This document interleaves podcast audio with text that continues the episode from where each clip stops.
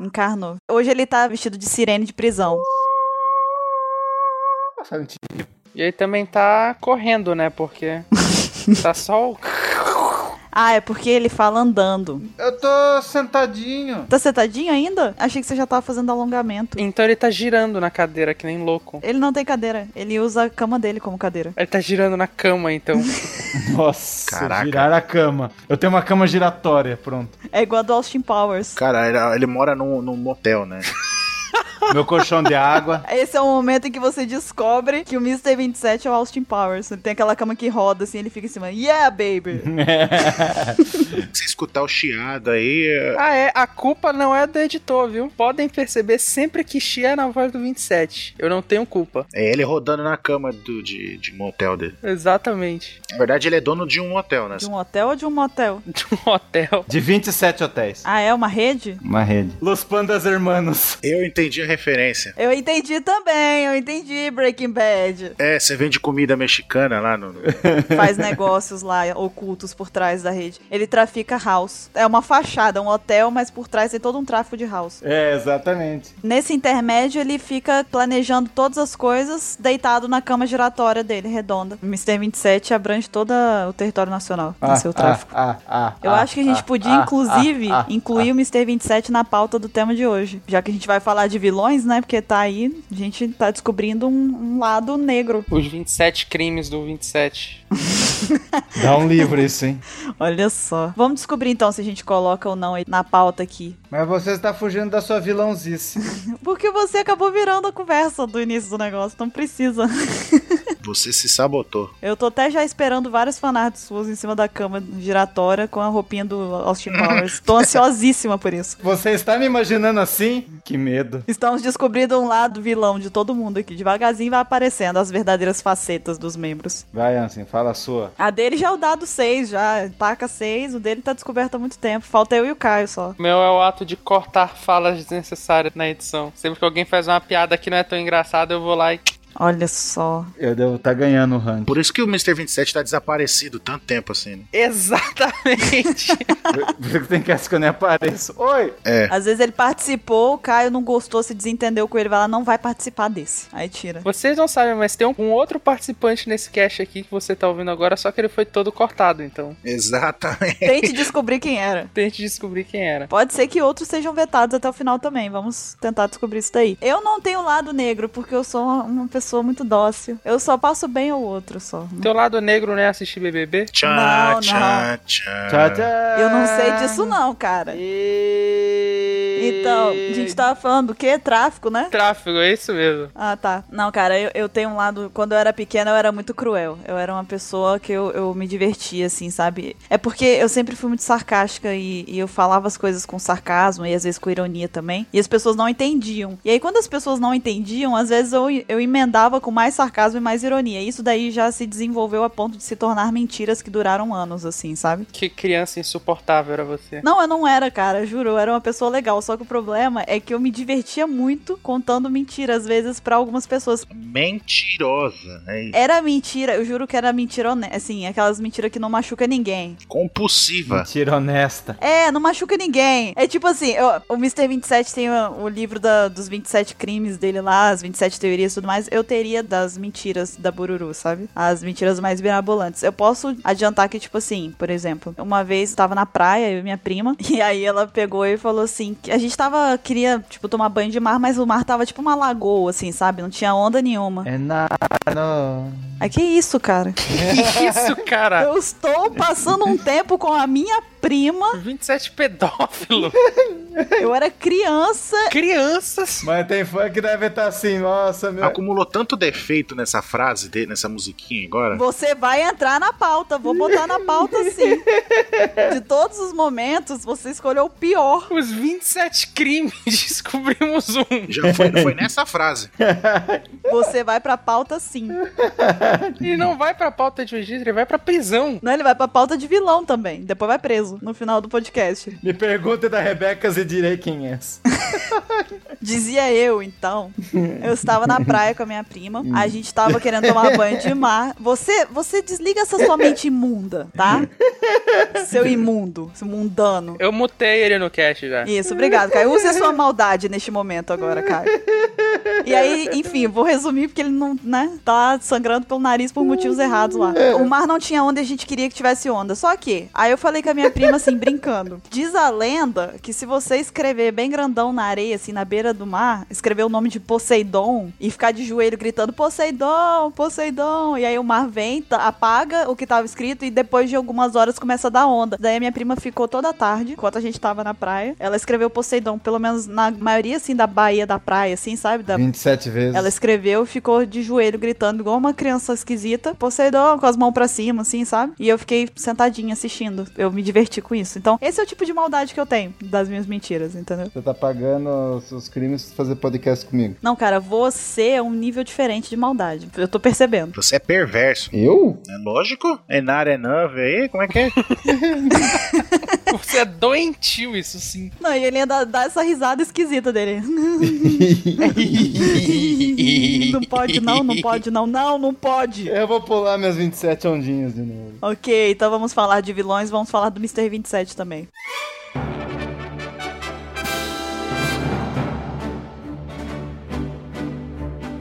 Olá, jovens, bem-vindos a mais um Apex Cash. Eu sou a Bururu e hoje eu estou aqui com o Ansem, Olá, pessoas. com o Brazilian Cara, Boa noite. com o Mr. Caio Boa tarde ou bom dia, eu não sei quando é que vocês vão ouvir isso. e com o Mr. 27. Ai! Caio, nessa edição você pode botar o grito dele tipo como se fosse uma coisa demoníaca, assim, sabe?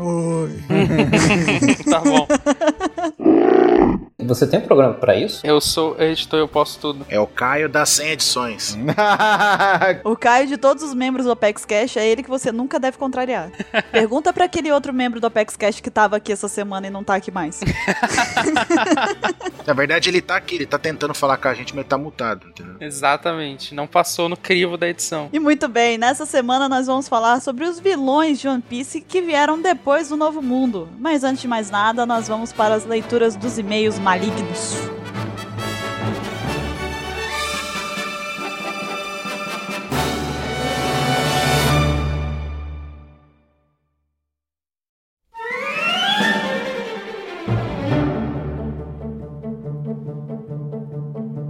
E vamos para mais uma leitura de e-mails aqui do Apex Cash. Nessa semana eu estou aqui com o Baruque. Vamos lá? Antes de mais nada, Baruque, a gente tem alguns avisozinhos para os nossos ouvintes. É verdade, nossos anúncios de costume. Nós começamos aí sempre com o nosso amigo iTunes, que ajuda a gente a divulgar e incentiva mais pessoas a ouvirem o ApexCast. Então, se você puder, vai lá no iTunes, tá o link na descrição. Você clica lá, loga na sua conta se você não tiver, cria uma rapidinho e qualifica, dá. Diz quantas notas você acha que o Apex tem, das 5 estrelinhas lá, se você achar que são 5, dá 4 se achar que for 4, dá 1 se achar que for 1. Mas qualifica a gente lá, deixa seu comentário também, que a gente tá sempre acompanhando. Um outro aviso que a gente tem pra vocês também é lembrar, caso você ainda não tenha curtido a nossa fanpage do Facebook, dá uma passadinha lá, confere tudo que a gente publica lá diariamente, a gente posta várias imagens, tem notícias que saem e tudo mais. É a melhor forma de você ficar por dentro de tudo relacionado ao One Piece que a gente lança diariamente. Então passa lá e deixa sua curtida se possível. E nós temos também nosso terceiro recado, não menos importante, que é assinem e escutem o ApexCast pelo celular ou por outro dispositivo. Isso ajuda muito, porque muita gente tá ouvindo direto pelo site. É bom pra gente, que a gente converte em visitas no fim da conta, sabe? Mas eu acho que é- acredito que é mais cômodo, e talvez muita gente que nosso público não saiba, é que pode ouvir o ApexCast por um aplicativo de celular. Tem aplicativo pra Android, pra iOS, pra Windows Phone, então é só procurar na loja, um aplicativo pra ouvir podcast, buscar lá o ApexCast e dá pra ouvir tranquilo com fone de ouvido, ouvir durante uma viagem, durante o caminho pro colégio, pro trabalho, durante a volta, enquanto limpa a casa, lava a louça. Eu sou daqueles que escuta lavando louça, eu sempre digo isso, mas é porque é verdade. O melhor período seria aquele em que você tem que ficar esperando, sabe? Bastante tempo pra alguma coisa, às vezes você tá na fila É verdade. na fila pra poder ser atendido no médico ou pra poder, sei lá, tá numa fila de supermercado muito imensa, sei lá, alguma coisa assim. Enfim, o importante é que vocês escutem diariamente, né? A vantagem é que a pessoa pode baixar também, o tipo, baixa em casa e escuta fora de casa, sabe? Isso. Tem conexão e tudo mais. E Baruque, a gente tem mais um pedido de música aqui, porque mais uma pessoa conseguiu indicar o Apex Cash pra três amigos e a gente recebeu por e-mail aqui o e-mail de todos eles. Olha só que maravilha, Pororo, tá Isso vendo? é incrível, isso é incrível. Vocês são super. Nós temos aqui o pedido de música do William Yuji Fujikawa. Ele trouxe três amigos pro Apex Cash, foi o Matheus Finamor, o Matheus Fagundes e o Benjamin Felipe. Então, tá aí, a gente vai acatar o seu pedido de música. Ele pediu Overtaking, que é aquela música, Baruque, tan, tan, tan, tan, tan, tan, tan, que é muito boa, muito boa. ah, E o Caio vai fazer o favor de colocar aí agora pra você.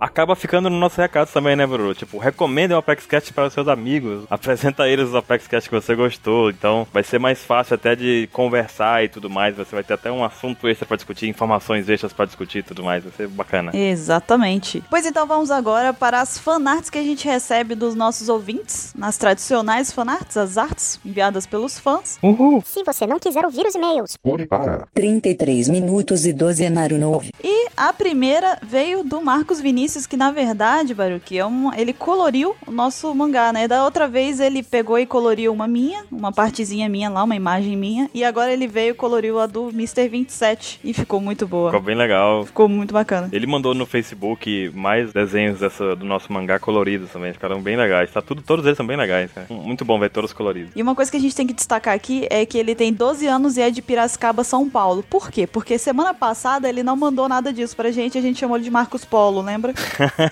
então ele veio dessa vez e falou: "Não, agora tá aqui meu nome, minha idade, de onde eu sou". Caramba, agora tá tudo bem. Agora ele se identificou. Agora vai ficar tudo bem, Marcos Polo. Tá tudo bem. Pare com isso, Bruno. Essa vingança não vai levar a lugar nenhum. Deixa disso, Baruque. O pessoal já sabe que meu nome é Rafaela. Ah, tá bom, Xena.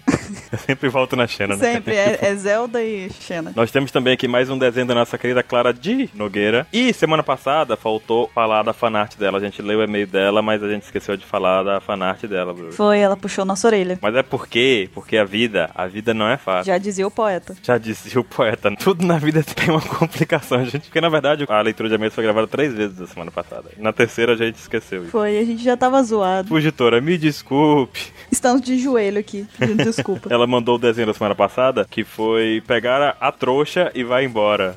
Aí aparece alguém lá e olhando pro 27, aí chega perto do 27, aí agarra o 27, aí bota o 27 no ombro e vai embora. E ele tá tipo assim, ei, tá xingando lá algumas coisas. Ah, meu Deus, muito bom. Muito justo, muito justo com 27. É porque a gente sabe que ele é bem trouxa, né, Digo? É, eu digo, opa, que isso? Digo, não, claro que não, pessoa íntegra dessas. Mas ela também mandou fanarts dessa semana, além da que a gente esqueceu, semana passada. Qual que ela mandou essa semana? Ela mandou uma aqui do Mr. 27 em pé num banquinho, lendo o pergaminho, um dos vários pergaminhos extensos dele com as teorias malucas dele que ele inventa. Você não sabe, você, você botou isso aí, mas você não sabe. Ele tem uma parede no quarto dele que é exatamente assim. Vocês não sabem, mas é. É verdade. E o pior é que talvez seja um pouco maior a parede dele. Talvez seja. Uma coisa que eu tenho curiosidade, Baruque, será que tem 27 espaços ali? Contar. Não, não dá pra contar agora, Bruno. Temos pouco tempo. Ah, achei que ia ter um, um easter egg ali. Foi por pouco. Vou contar depois, um por um. E qual é a próxima que ela mandou? Ela mandou um assim, com o seu momento de iluminação. Eu tenho uma teoria. Aí você fechou os olhos assim, o quê? Todo mundo ficou estupefato. Até o Felipe e o Derek, what the fuck, what the Como fuck? assim? Vocês, vocês me superestimam, cara. Vocês. Não, que isso. Na verdade, vocês me subestimam, né? Não superestimam. É.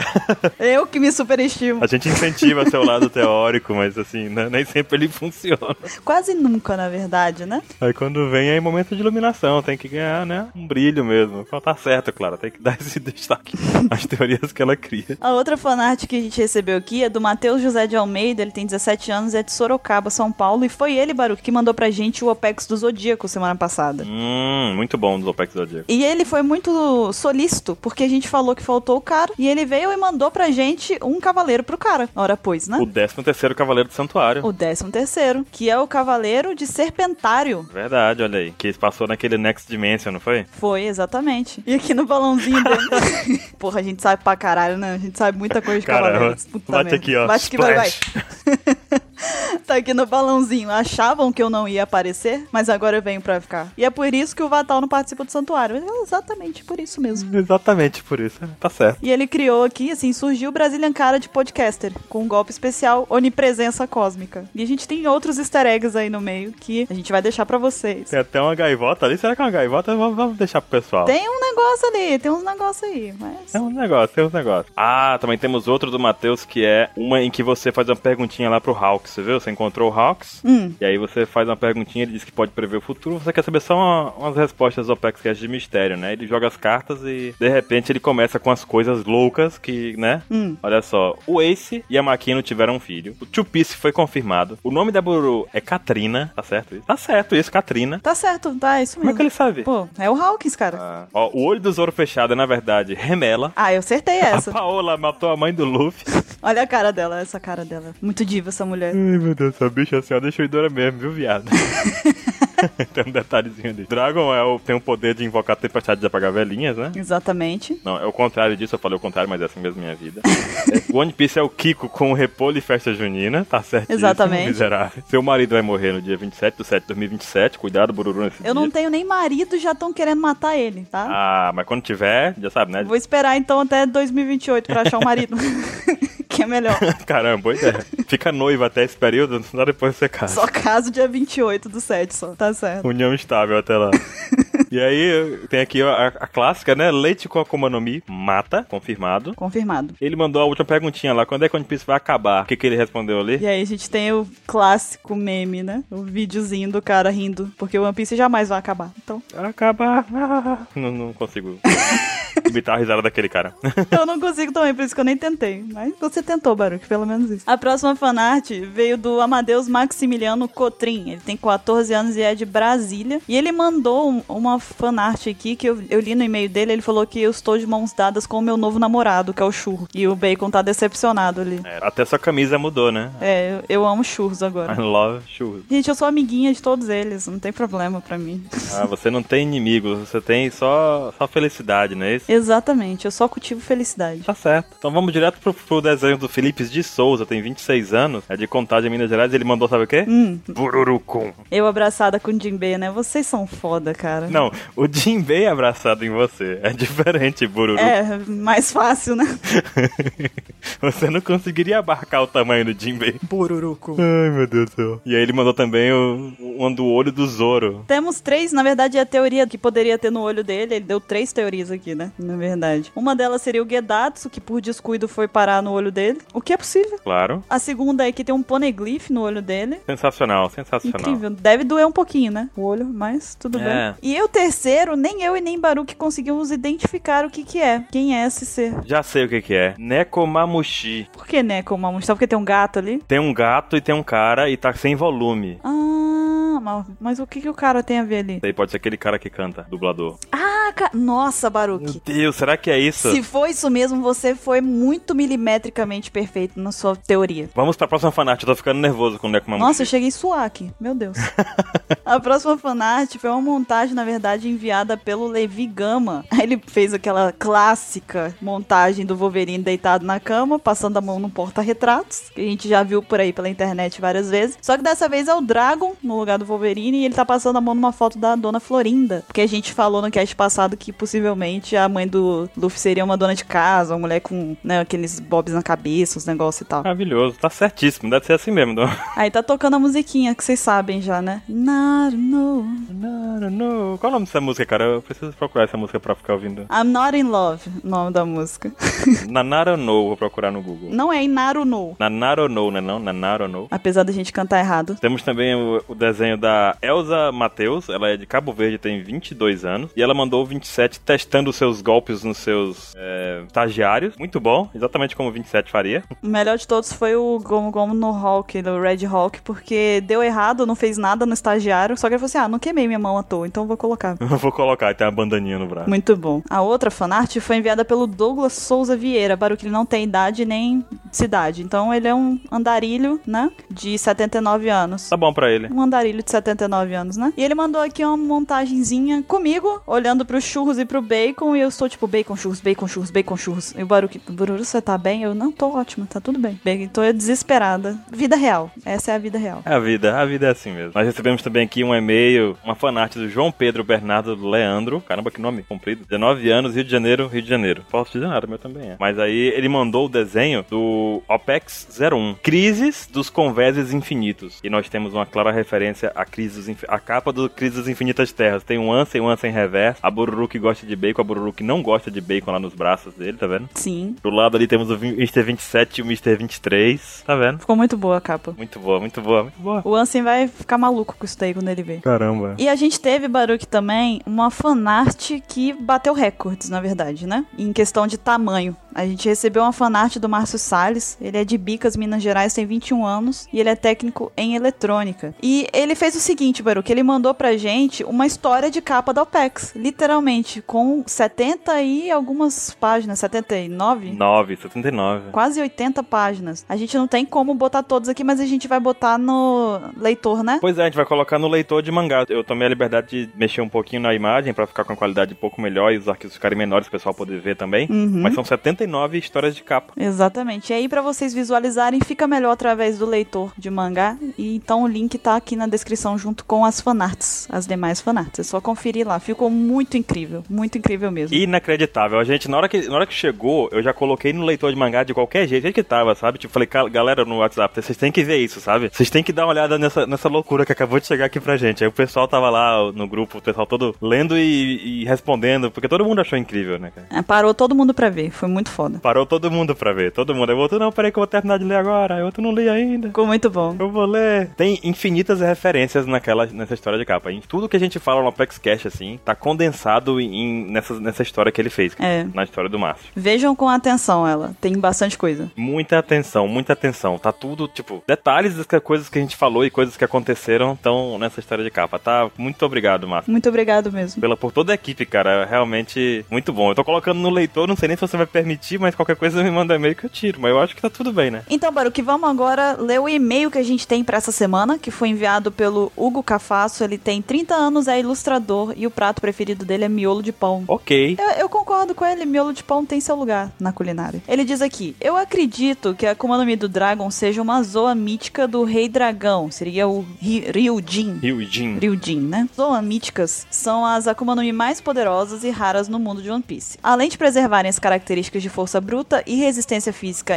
incomparáveis, típicas das frutas Zoan, ainda podem simular os poderes das Paramécia e Logia, tudo na mesma fruta. Faz sentido o cara mais perigoso do mundo ter estes poderes. Mas por que a Zoan mítica do Rei Dragão? Ele pergunta. As referências que apontam para essa conclusão são várias. A carranca do seu navio, ser um dragão celestial japonês é uma dessas referências. O estilo de luta do Dragon, que é o Ryusoken, emulado pelo Sabo, que simula os ataques de um dragão, seria a segunda referência. O poder de criar tempestades e controlar os ventos é outra referência. Tudo faz referência bastante específica à imagem do rei dragão na mitologia japonesa. Na mitologia japonesa, o rei dragão é a deidade que controla as águas e os fenômenos climáticos. Isso explicaria como o Dragon consegue controlar tempestades, relâmpagos e viajar como vento. Além de controlar os mares e fenômenos climáticos, Ryujin também era capaz de adotar a forma humana e ainda uma forma antropomórfica, com características humanas e de dragão. Mais uma referência aos poderes do Zoan. Outra referência interessante na mitologia japonesa é que existem quatro reis dragões governando os quatro oceanos, norte, sul, leste e oeste, cada um com um poder específico, e justamente o dragão do leste, que seria o dragão que nasceu no East Blue, tem o poder de controlar as tempestades e criar o caos no mundo. Aí ele traz aqui um alerta de teoria. Então, ok. A Smile, criada pelo Dr. Vegapunk, é uma zoa mítica de dragão. Não acredito que o Dr. Vegapunk teria tentado desenvolver uma zoa mítica de dragão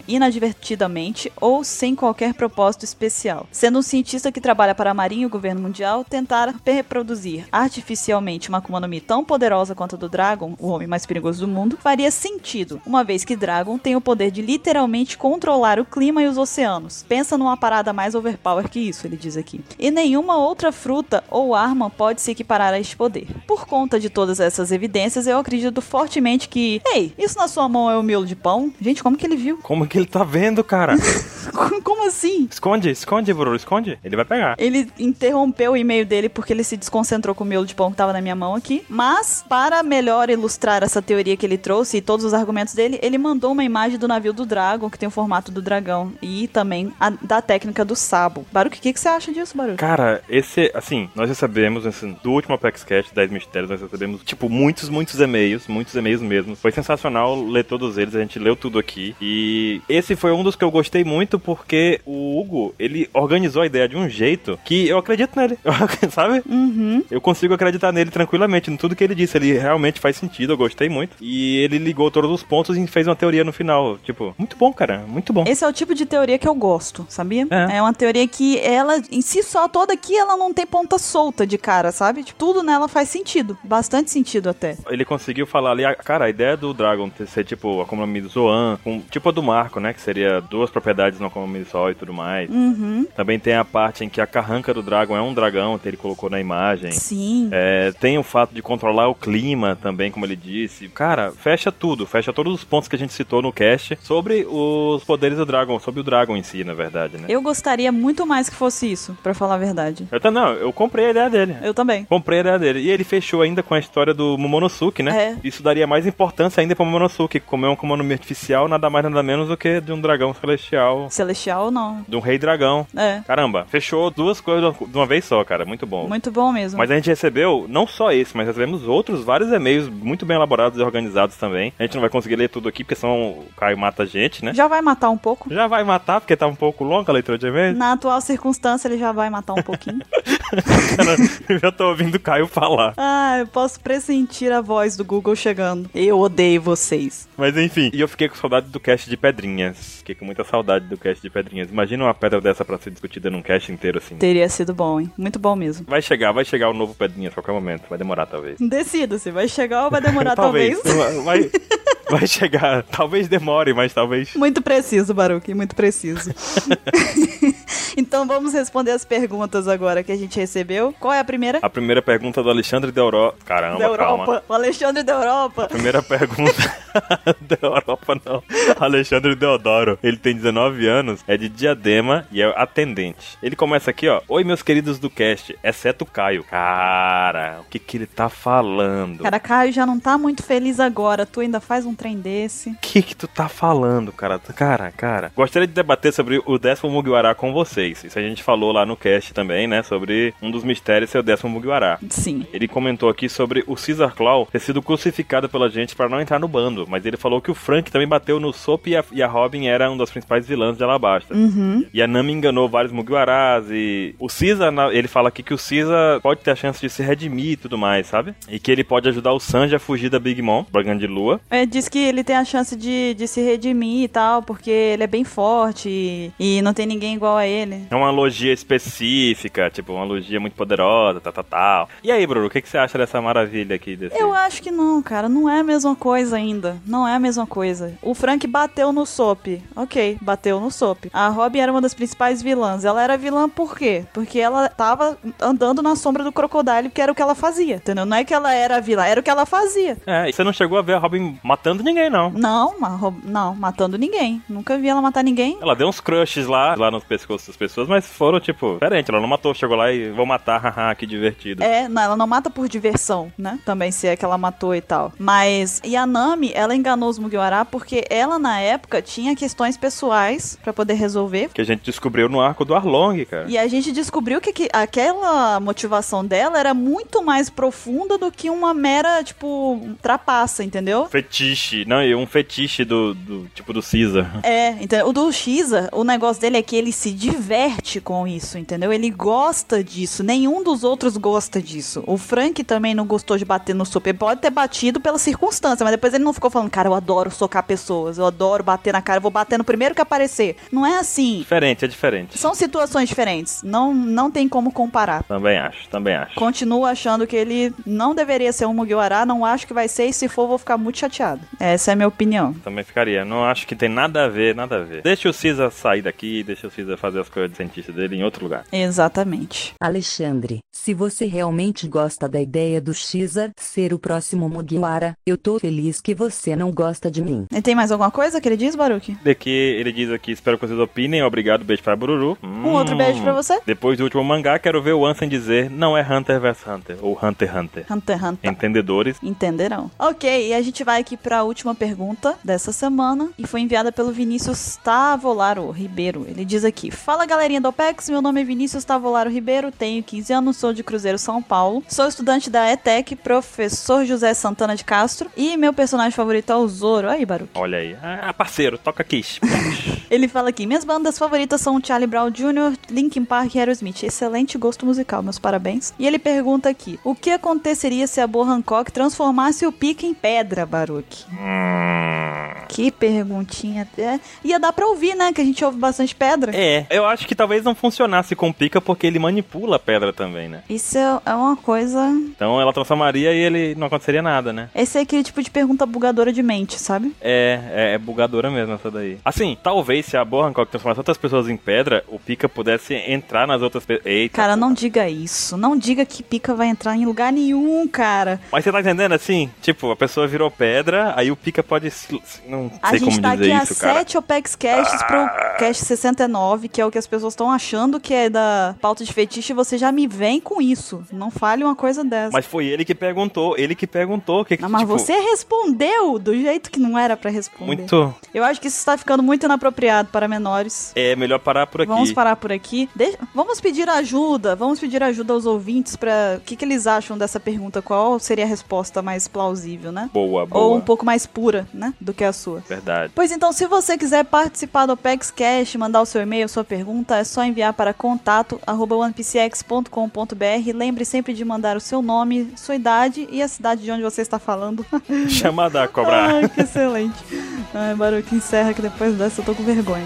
Vamos lá, vamos pro cast de vilões, depois do Novo Mundo, por favor. Até já, gente. Até já. Ah, eu não tô nesse. Tchau.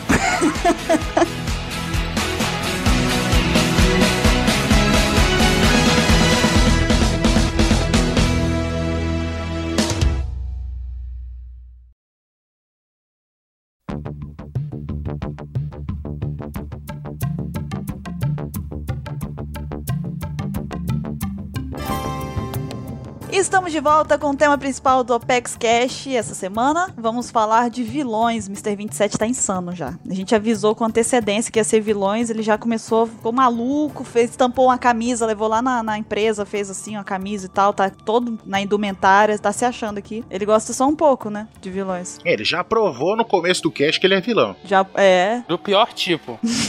É Aquele que influencia as pessoas? Exatamente, esse daí. daquele que canta Inari No para histórias de crianças. É. Muito esquisito. Eu não vi a parte da criança. Era eu, a criança. a criança era eu. Mas você não mudou de altura. Ah, que ótimo. Poxa, então tá bom. Isso tá piorando a situação pra você. Sim. E pra quem não sabe, a gente tem uma primeira parte que foi gravada lá nos longínquos Opex Caches, o Opex Cache de número 3. A gente falou sobre os vilões antes do Novo Mundo. A gente lá tava ainda começando a caminhar, a fazer os- os nossos temas e tudo mais, nossas pautas. E depois de um ano, mais de um ano, estamos aqui para encerrar ou dar continuidade, né, porque vamos ter outros vilões. Estes antagonistas, vilões, anti-heróis, etc, que o Oda coloca na história e que ele trabalha muito bem e merecem um Opex Cash dedicado a eles. Então, antes de mais nada, vamos aqui estabelecer algumas definições do que que vem a ser vilão, anti-herói, antagonista pra gente não se confundir e para as pessoas entenderem também que vão ter personagens que vão ser citados aqui que não são necessariamente vilões, mas que devem estar aqui sim. Sei. Ah, sim. Diz pra gente. Então, primeiro vamos começar falando dos vilões, né, que são personagens de uma obra de ficção, né, não necessariamente científica, de qualquer ficção, obra literária, quadrinhos e coisas afins, que representam a maldade, né, o lado mal, são os caras ruins mesmo, né, que a maior parte das, entre aspas, qualidades deles são negativas, aquela pessoa que é desprezível, igual o Patolino diria, Sei lá, uma pessoa não precisa ser vilão pra ser completamente desprezível. Só olha pra política. né, mas eles são desprezíveis. É. Mas enfim, e os antagonistas? Já os antagonistas não necessariamente são pessoas más. Anta. É, são antas, não são antas, né? Você vê aqui o Mr. 27, por exemplo. É, ele não é. Como não é assim? vilão, ele é um antagonista. Eu? É, É porque você é anta, entendeu? é. Hum, tá bom, ô Bacon. Então, mas falando sério, o antagonista não necessari- necessariamente é uma pessoa ruim. Pode ser até um amigo do protagonista da história. Só que ele se opõe a ele em algum sentido. Por exemplo, o Ryu e o Ken. Ambos são. Pode-se dizer que são antagonistas na, na disputa de quem é o mais forte. Mas eles são, são quase irmãos, eles praticamente. Eles não são rivais? Sim, mas o Revival também pode considerar um um antagonista. Ele quer ser melhor que o Ryu e o Ryu quer ser melhor. Então eles brigam entre si, mas eles não se odeiam, entendeu? O antagonista, ele depende do ponto de vista. Exatamente. E que pode ser um adversário, né? Um contraditor, um opositor. Inclusive, o Luffy, ele é um anti-herói porque na política de One Piece ele não é o mocinho. Sim. E ele também não quer ser o herói. Exatamente. Pois bem, explicados esses conceitos breves, nós vamos agora partir para os personagens que nós colocamos aqui nessa listinha do nosso Apex Cash de hoje. É até importante, né, uma coisa aqui. A gente tá fazendo um Apex Cash sobre os vilões depois do Novo Mundo. Porém, na primeira parte lá, quando a gente falou dos vilões antes do Novo Mundo, a gente não chegou a citar alguns personagens que apareceram no pós-guerra, antes de efetivamente os Mugiwaras chegarem ao Novo Mundo. Então, pra não deixar essa lacuna, não ficar faltando algumas citações, a gente vai incluir aqui. Então, vamos seguir. Então, vamos falar aqui logo daquele tema que a gente já discutiu aqui em vários momentos, que é o paradeiro da Bonnie. O que que deu a Bonnie? Pra muitos, foi pegar o atestado de óbito do ex. Como assim, cara? Hein? Como assim? O que que você tá falando? É mulher do ex. O que que eu tô escutando? Peraí, tá sangrando meu ouvido aqui. O cast nem começou e eu já tô me arrependendo já. Quem que chamou ele pra participar? É, porque a Bonnie, ela apareceu sendo capturada pelo Acaíno, né? E aí teve aquela conversinha estranha deles, né? Deu a entender que ela não poderia morrer, né? Que ela era preciosa pra ele, e pra Marinha em geral. Depois ela já apareceu lá na frente, novamente meio que fugida, assim, meio que disfarçada, né? Onde é que ela deve estar hoje em dia? Eu não faço ideia. Cara, eu não faço a menor ideia também. Então, a última vez que a gente tem vislumbre dela foi logo após o- o- a conclusão da saga de, de Dressrosa, né? Que a gente vê o último vislumbre dela. Ela vem na notícia, né? Dos acontecimentos lá de Dressrosa e, tipo, ficando até meio que animada com a, si- a chacoalhada que o mundo tomou naquele momento, né? E ela, tipo, se orgulhando, ah, ainda bem, eu faço parte dessa, dessa geração também, é legal, não sei o quê. E vê que ela tá viva e tá sã, mas a princípio está sem a sua tripulação. É, a posição dela na história como um todo ainda tá um mistério. Em busca da felicidade ela tá. Sim, a- além da Bonnie, o que mais que a gente tem aqui então? Outro que temos que considerar inicialmente é a aliança entre o Kid, o Hawkins e o Apo. Essa aliança que foi revelada em processo de ser formada no meio meio da saga em Punk Hazard, não dá provas ainda de pra que lado que eles vão prender, mas quando é eventualmente revelado que a meta inicial deles é, é enfrentar e derrubar o- um dos Yonkous, especificamente o Shanks, aí já fica bem claro que eles eventualmente vão entrar em conflito com o Luffy de alguma forma. Mas claro, muita coisa pode acontecer de lá pra frente, então É, essa é uma aliança que eu acho que eles estão muito ousados, assim, sabe? Eles estão com muitas ambições. Eu tô só observando pra ver no que, que vai dar. Isso porque também tem o Killer, né? É verdade. É, porque ele é subordinado do Kid, né? Então. né, Ah, mas não vai dar nada essa aliança aí, não. O Killer é o, é o cara que mais tá se esforçando pra impedir que esses três se destruam, né? É que um, um sai na porrada com o outro ali, né? Tem que ter um, um diplomata lá no meio. Ele é estrategista, acho. Bem irônico pro cara literalmente chamado assassino. Então, na minha opinião, para essa aliança ter uma chance remota de sucesso nessa empreitada, é que se eles fizerem uma parceria com outro cara, né? Que a gente vai falar mais pra frente, né? Já na parte de spoiler é, a gente pode falar, mas por enquanto é só isso aí. Hum, e- e isso eu não tinha considerado antes. Pois então, Mr. 27, qual a próxima que a gente tem aqui? É aquele supernova lá, que tinha um chapéu e não tem mais, que é parente da família dinossauro, que é o X-Drake, X-Salado. Nossa, hein? Cara, o 27 ele tá se superando hoje. Esse cara aí tá tá duvidoso. Porque ele parece que tá com o Kaido. Kaido gosta de feras. Ele é uma fera. Mas ele é uma fera ferida. Eu não sei. Cara, você tá falando e não tá falando nada. Você tá percebendo isso? É. Tem 10 minutos que você está falando absolutamente nada. É que eu não quero dar spoiler como o Mr. 27 fala sem spoiler. Ele buga, tadinho, ele buga. Pão de batata. ok, Anson, diga então. Então, né, no caso da relação deles, que o nosso amigo 27 aí tá tentando falar, mas sofreu um aneurisma, na... Bem leve. não tá conseguindo formular uma frase. Então, que tipo, ele é uma fera também, né? Ele tem a Zona T-Rex lá, tudo. O Kaido das 100 feras, tem um monte de Smile, todas essas coisas a mando dele. Mas só que eu não sei porque não passa a confiança que ele é, tipo, 100% leal a ele, sabe? Parece que ele em algum momento vai trair. Mas o pai dele foi vilão. Por que que ele não é vilão? Exatamente por isso. Que ele não gostava do pai dele, como a gente viu no passado de um certo outro personagem. Hum... Hum. Que a gente vai falar mais pra frente. Voltou esse inferno de não poder falar, sabe? Tava feliz, né? Tinha um tempo que a gente não tava precisando se preocupar com isso. É. Mas não tem problema, não. Devagarzinho a gente vai falar. Tá bom.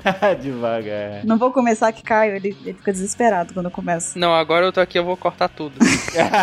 Tá de corpo presente, tá vendo? Ele fica desesperado comigo, ele não deixa eu cantar. Eu queria que vocês soubessem que Caio tem um lado opressor, tá? O lado vilão dele. Ele é um opressor, ele não deixa eu cantar no Apex Cash. Vocês não sabem o quanto que eu canto no Apex Cash, tá? Na outra vida ele era do Qual é a Música, ele cortava os caras. I sing more than you know. Bom, envolvendo a pior geração aqui, um outro que a gente colocou são, na verdade, as especulações que envolvem os objetivos do Roji, né? O que que ele pretende, o que que ele tá querendo, né? Qual é a dele? Qual é a dele, né? O Rush tá de zoeira. Eu acho que ele tá, ele tá só observando. Exatamente. Ele tá só por aí. Ele tá literalmente observando, cara. Eu fico imaginando a recompensa dele. Subiu 50 milhões só. Ele não tem cara de quem vai ser um vilão na lata, mas ele, como a maioria dos supernovos, também ainda é um mistério. Eu acho, na verdade, que ele vai ser aliado do Ruffy. Mas sabia que os japoneses gostam muito dele? Ele é bem votado lá. Ele é mais, é mais votado que o Farafra, cara. Você tem noção disso? Farofa é foda. Quem? Como é que você não conhece o Farafra? O cara não conhece o Farafra. Quem que é o Varapa? Farafra é o condoriano do japonês. Ah, o Condoriano, meu chapéu de palha favorito. É, é, é, hã? É o que, rapaz? Como é que foi? Falando em supernova, vocês perceberam que tá aparecendo uma mulher? Cada tripulação tá aparecendo uma mulher na tripulação. Já apareceu do Rojo, já apareceu do, Duas na Durush. do, do Lau. Vocês viram isso? Uhum. Antes alguma mulher do que nenhuma. O mundo pirata não, é- não pode ser só homem. Prevejo cosplays legais. Ó as ideias. É. Nossa, ele fez um parêntese pra falar de cosplay. Puta que pariu, velho. Qual foi a utilidade do comentário dele? Ele tá manipulando o Apex Cash, vocês perceberam? Ele tá fazendo do jeito que ele quiser. Vocês que falaram que eu tenho 27 motéis, pô. Motéis. Olha o outro, ele já tá confessando o crime já. Segue que ele tá atacado. Ele tá se entregando. Ok. Bom, então vamos seguir agora pra o Novo Mundo. A gente vai pra Ilha dos Tritões. Lá a gente teve alguns vilões, alguns, alguns né, anti-heróis, antagonistas, enfim. Tudo uns merda. Tudo bosta. Tivemos várias merda lá. Que opinião, hein? Mas a gente vai falar de alguns, vamos lá. Que opinião forte.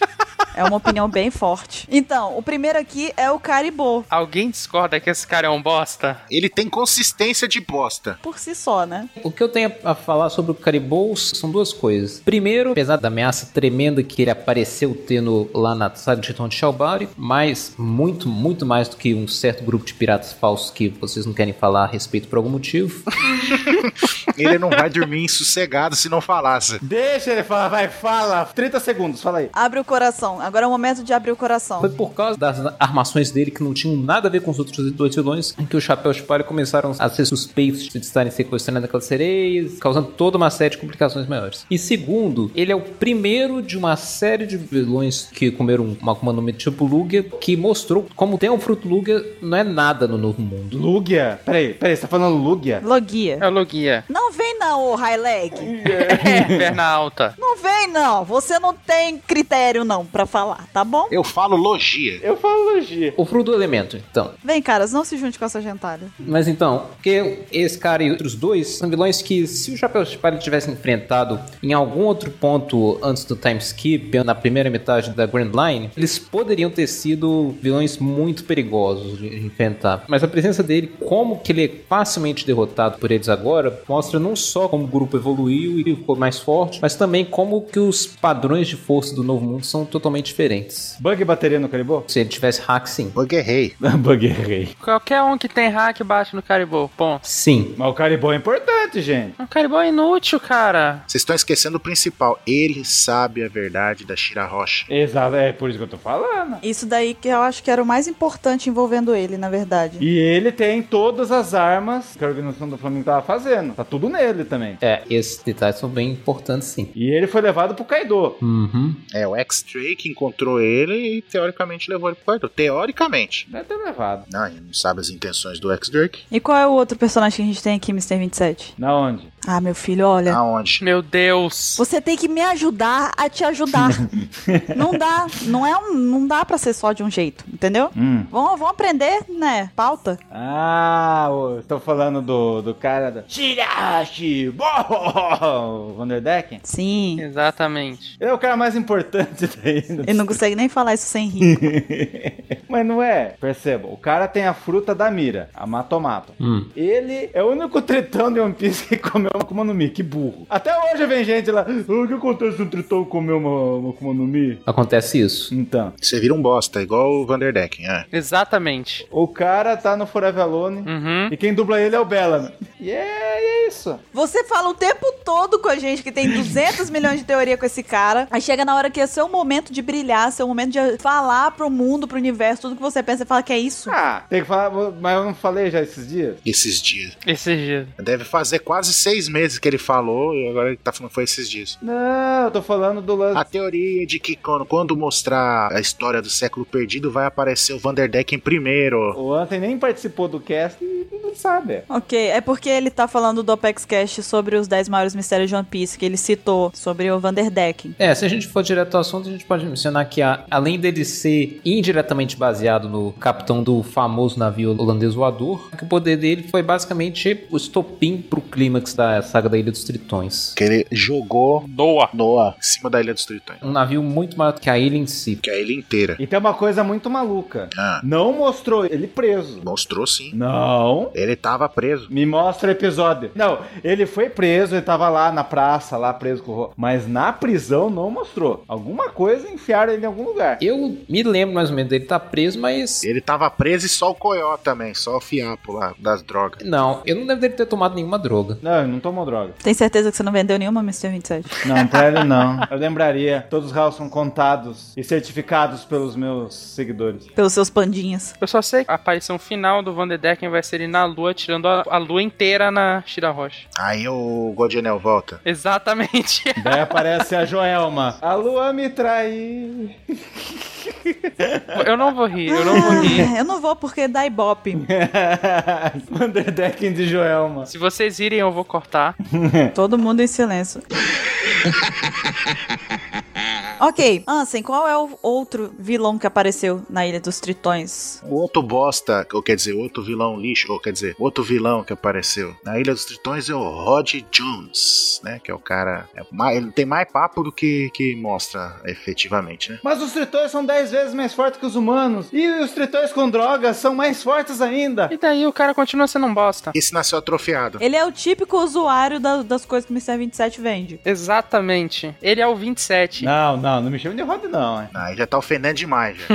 chamar ele de besta é aceitável. Agora, chamar de Rod Jones é pior que xingar a mãe. Olha, uma coisa que eu vou mencionar é o seguinte: a, a saga da Ilha dos Tritões não é a minha favorita, mas o jeito que o Oda preparou o Rod Jones na posição dele de vilão, eu achei interessante porque esse cara realmente é um bosta, mas, mas eu não digo bosta no, no que eu quero dizer de igual vocês estão falando, mas é um bosta porque ele acha que é forte, ele não tem a menor noção de como que é o mundo. Ele tem toda uma coisa que tá planejando pra fazer, ele nem faz ideia que isso vai bater na cara dele se ele fosse tentar. É, eu concordo. E o interessante é que ele foi usado como meio que como representante de- do- da questão do racismo na saga do One Piece. Sim, sim, sim. Ou dos haters dos comentários. É, todos os haters nos comentários são igual o Rod Jones. Pronto, falei. A opinião do Packard, a gente fala inteligente, ó, outro Rod aí.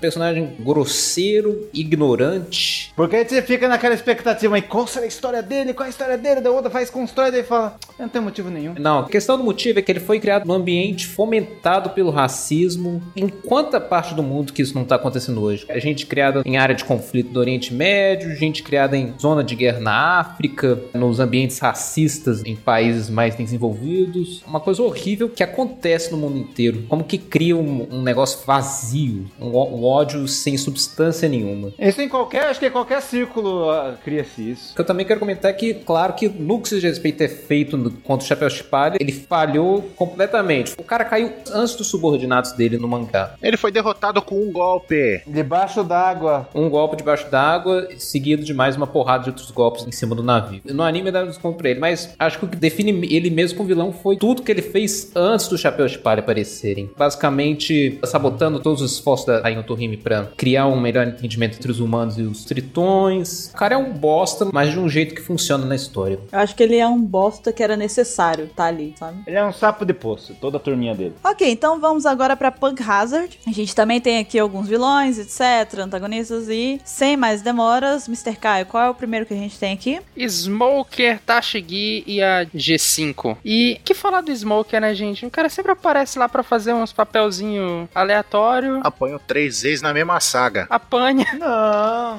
não, não, não, não, não, não, não, não. Antes do time skip, beleza, Smoker. Legal. Ele entrou no novo mundo pra virar saco de pancada. Exatamente o que eu acabei de falar, meu Deus do céu. Ele apanhou três vezes na mesma saga. Não, quatro, acho.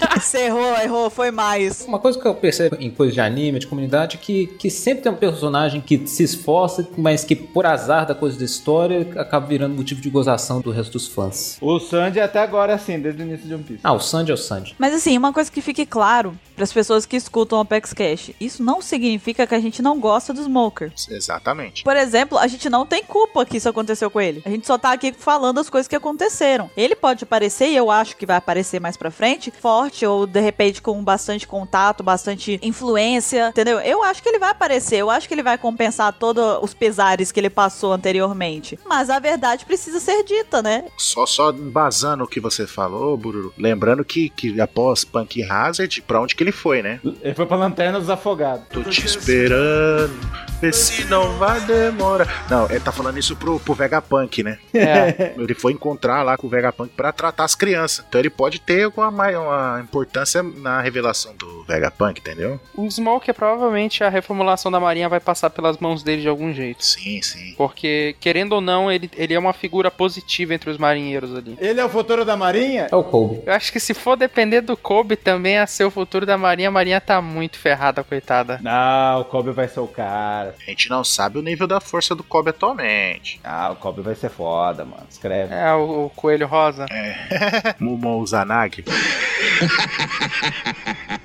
O próximo da lista, que é a Monet. Por que, que a Monet tá aqui mesmo? Porque ela aparece em Punk Hazard? Porque ele enfrentou o Zoro! Ê! Ela enfrentou o Zoro, não, ela tomou um pela. Mas tá, mas eu não acho ela tão relevante assim, mas ok. Não, pra mostrar ali que o, que o Zoro consegue cortar é, logia sem usar hack. Sim. A importância dela nessa lista foi mostrar que o Zoro evoluiu. Exato. E aí a gente vai falar dela, aí a gente vai acender aqueles um bilhão de fãs e vai falar, mas a Mané é a próxima Mugiwara. Sério. Ela é irmã da Sugar. Já superaram isso, já superaram isso. Agora é o Caesar Clown, já superaram isso. Ah, é, né? Tem isso. Agora é o Caesar. A mesma galera que acreditava na Monet agora acredita no Caesar. Exato, já superaram ela. Agora é o Caesar. No Bellamy, na Rebeca, agora é o X. Não, mas olha só. Ainda existe, sim, pessoas que acreditam que a Monet vai entrar. Porque a gente até recebeu um e-mail recentemente falando que. Até indicando como tema do Apex Cash a gente falar sobre a possibilidade da Monet ser membro, né? Do Chapéu de Palha, vir a ser. Se ela tiver viva. Ela não morreu literalmente. Mais uma vez, não é ofendendo e tal, nem nada do tipo. Eu, quando a Monet apareceu, eu gostei pra caramba dela. É ofendendo sim! Você. Fale por você. Fale por você. Por- não, porque, sério, na sinceridade, quando a Monet apareceu, eu achei ela legal. Ela é Ah, Não, maneira. ela é legal. Eu gostei dela. Eu acho ela legal pra caramba. Uma personagem muito boa. Mas não foi bem aproveitada. Ainda vai explicar algo sobre ela. Ainda. Tem um pequeno detalhe assim que ela morreu. é. Eu duvido que morreu. Aí eu já não falo, não boto minha mão no fogo. Eu acho que ela morreu. Mas não, o cast não é sobre isso mesmo, né? Então. A chance dela ter morrido é maior do que ela ter sobrevivido, mas eu também não boto a mão no fogo, não. É, a conversa toda que a gente tá tendo de ela poder ser ou não entrar no bando, a gente tá esquecendo de falar que graças ao LoL ela tinha virado uma árpia e que também ela tinha os, os poderes da neve. A Yuki Yuki no Mi. Isso. O que tem que ser explicado é por que que ela tem asa e pé lá de, de galinha. É, isso me tira o sono. E quem jogou o papelzinho lá em Punk Hard? Mas isso é pra outro assunto. Você fica sem dormir por causa disso, assim? Tem até uma lousa aqui, um quadro negro, tá, tá rabiscado aqui. 27 vezes, né? 27 vezes, porque ela tem asa. Tá bom. Faça um fanart do Anse igual o Bart Simpson na abertura de Simpsons assim. Escrevendo sem parar.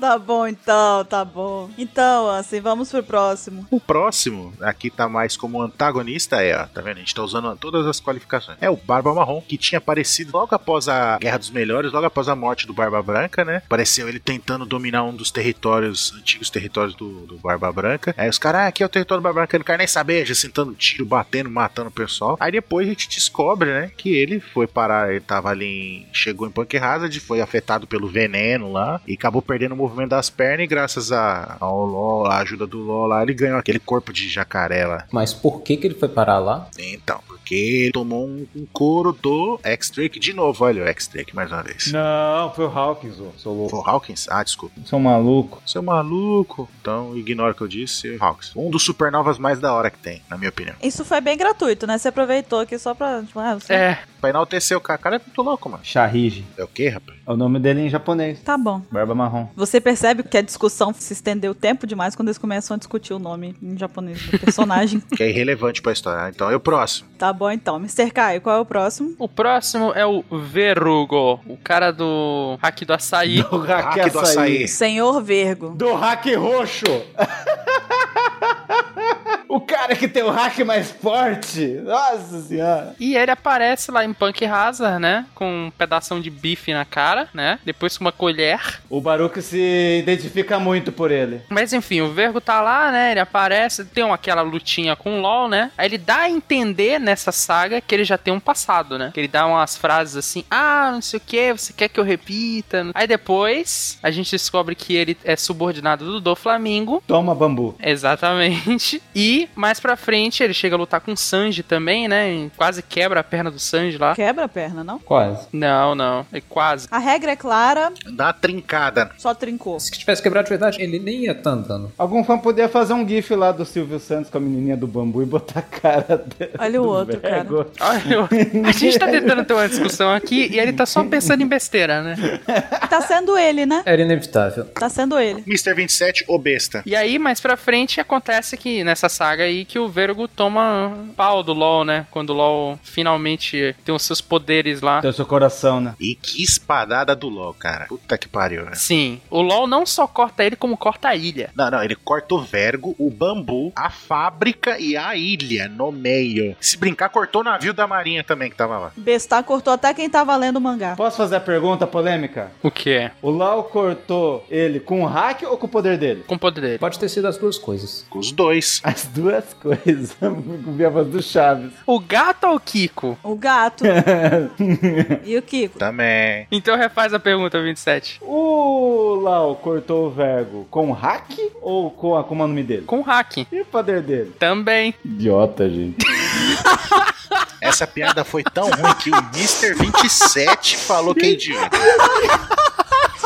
Eu gasguei com a pizza aqui. Como alguém gasga com a pizza? Eu fui rir de você, seu cabeçudo. A pizza tava com hack? Você vê que a piada foi muito ruim quando o Mr. 27 diz que ela foi ruim.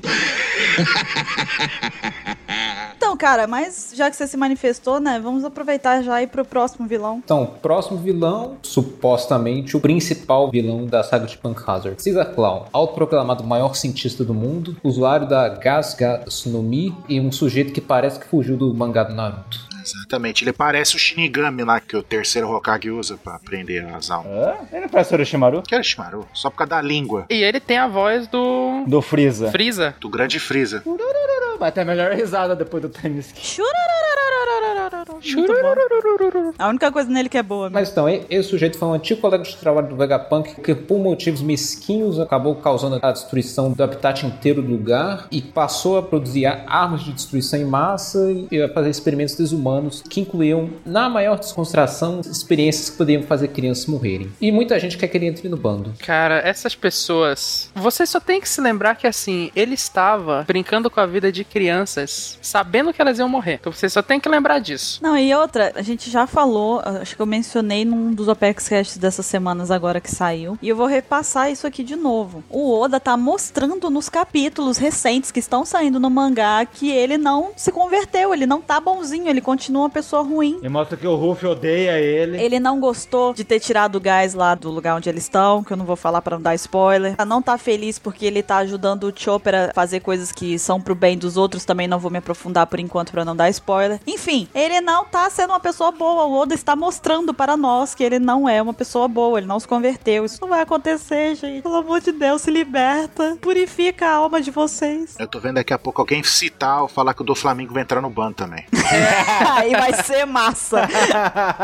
Mas então, gente, dando continuidade a uma outra coisa que eu mencionei, o Caesar Clown é a combinação do negócio que eu mencionei lá quando a gente começou a falar do Caribou, de como depois do Caribou, da Monet e finalmente com o Caesar Clown, como que só o teu poder de um fruto do diabo não é o suficiente pra conseguir vencer no novo mundo. Porque o cara só contava exclusivamente com o poder dele, não, não tinha nenhuma, nenhum plano B pro caso dos poderes dele não funcionarem. E o mais interessante, mesmo ele sendo o cara tecnicamente com a maior autoridade, sendo o vilão principal da coisa, dentre ele, a Monet e o Virgo, ele era facilmente o mais fraco dos três. Era. Como vilão, ele foi bem fraquinho. O Vergo é com certeza, porque o Vergo a gente depois vai descobrir que ele, né, foi o primeiro coração, né? Sim, sim. A gente vê, e na minha opinião, ele é dos quatro, né, comandantes oficiais, lá, os quatro naipes, né, do, do bando do, do Flamengo lá, pra, na minha opinião, ele é o mais forte de todos os quatro. Dos três. Os quatro. Quem que é o quarto? Ele é o quarto. Ah, ele é o quarto naipe. Ah, os Snipes. Achei que você tá falando dos vilões de Punk Hazard. Não, do grupo do Flamengo, entendeu? Na minha opinião, ele é o mais forte, de longe. Porque os outros, tipo, foi, você fala, ué, mas, mas não vem ao caso. Mas enfim. Voltando ao Shiza, né? Ele apareceu, aí fez o showzinho lá dele, enganou todo mundo na ilha, né? E fez os experimentos. Mas como vilão, gente, ele não ofereceu risco nenhum, né? Exceto naquela cena em que ele apareceu, tipo, tirando o ar do lugar e aí todo mundo caiu desmaiado. Mas na luta contra o Luffy foi uma luta. Eu acho que o Luffy teve até mais dificuldade contra o Rory Jones do que contra ele, né? Facilmente. Naquela primeira parte que ele tirou o ar, ele foi pego desprevenido. Sim, é verdade. Tanto que até o Zoro dá um come de rabo nervoso, Luffy. Luffy, você tá achando que é o quê? Aqui é o novo mundo. não- É verdade. Novamente o Zoro sendo imediato, né? é? Exato. Eu acho que o Shiza deu mais trabalho, mas tudo bem. Deu mais trabalho, deu mais trabalho pra chegar nele, né? É, eu acho que se ele fosse vilão mais sério, tipo, mais calculista, sabe? Estrategista e tudo mais, ele poderia usar muito bem a Akuma no Mi dele. Que a Akuma no Mi dele, eu gosto dela. Eu acho a Akuma no Mi dele muito boa. Ela é poderosa. E tá sempre ativada dele. Ela é muito forte. Eu acho que, inclusive, o Oda fez de propósito. fez ele com uma Akuma no Mi muito boa, que dava pra ser muito OP, e fez ele um retardado. Cara que claramente não sabe fazer bom uso da Akuma no Mi dele. Não, o cara sabe fazer bom uso, mas ele não tem nenhum contra-ataque pra gente que consegue contra-atacar isso. Não, eu acho que ele conhece bem a Akuma no Mi dele, até como cientista e tudo mais, mas pra efeitos de batalha e de luta, eu não acho que ele usa bem. É, não é um guerreiro, né? Porque Ele não sabe usar. Ele sabe usar para os fins dele lá, que isso convém a ele. Agora, em efeito de lutar contra alguém, eu acho que não. Acho que ele falha bastante. Mas sei lá, ele sabe fazer botar fogo quando quer, ele sabe fazer fogo não funcionar quando ele quer. Também é questão de tirar. E Isso é claro, todos os venenos que só não funcionaram no Luffy porque ele é imune. É, mas aí é mais que obrigação dele, né? Ele é cientista, ele tem que saber fazer isso. Posso dar minha opinião por que, que ele não vai ser um Mugiará? Mais uma. A gente ainda tá discutindo isso. Não é o tópico. Não, porque eu não falei. Ah, ok, tá bom, fala. Tá, fala. Ele quer falar, como se precisasse, né? Mas tudo bem. Vale. Porque nenhum vilão de saga virou Mugiará. Ótimo. Próximo. Próximo. Tá bom então. Tá aí o Aokiji. Então, Mr. 27, e eu ao Kiji? Ah, ele é um cara legal. Eu vou pegar você, vou dar um, um sacode em você. 27 vilã Bururu. O Aokiji é um cara lá, bem legal. Pena que não pode ver mulher.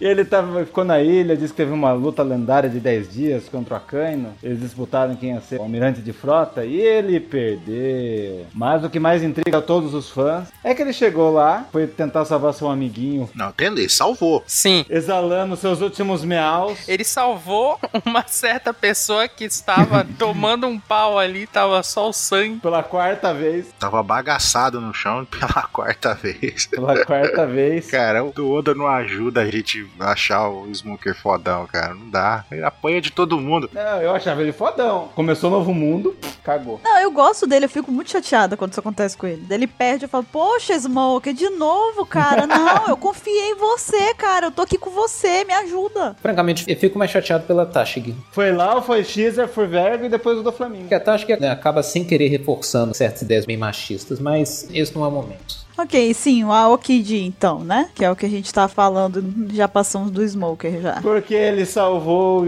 Smoker e daí no final eles falaram, é, mas até ali em Punk Hazard não contou o que, que ele tava fazendo, né? Pra que lado ele foi. Ele só falou que ele tava no submundo. É, a gente só vem descobrir que parte do submundo ele tava metida lá em Dres Roça. Então daí o que mais pega é, será que ele é um aliado do Barba Negra? Ou só tá infiltrado ali pra atacar o Barba Negra por dentro. Será que ele é um revolucionário? E agora ele tem um pinguim de estimação gigante, Ah, é lindo, né? Muito fofinho. chamado Camilo. Cara, eu fiquei tão frustrado. Agora que você falou do pinguim, eu fiquei tão frustrado nessa parte. Porque ficou a silhueta de um bico assim. Aí eu lembro que eu e o Mr. 27 ficou: Caraca, quem será? Quem será? Ficou um monte de teoria. Ninguém falou que era o Alkid. Quem fala tá mentindo. Ninguém chutou o Alkid. Aí ficou, né? Meu Deus, quem será? Quem será? Eu falei, aí eu comecei a fazer a teoria. Não, deve ser o Vegapunk. Já que o Caesar Crow era o aliado dele, ele deve vir ter tirar satisfação com o cara. Ele deve usar aquelas máscaras dos médicos renascentistas, não sei o que, que parecia um pássaro, por isso que tem esse bico. Aí começamos a viajar. O Mr. 27 gostou da ideia. Agora ele tá tirando sal, mas ele gostou da ideia na época. Aí era o Alkid. Era um pinguim. É, filha da puta. Pois então, vamos agora para Dressrosa. Tocam as castanholas.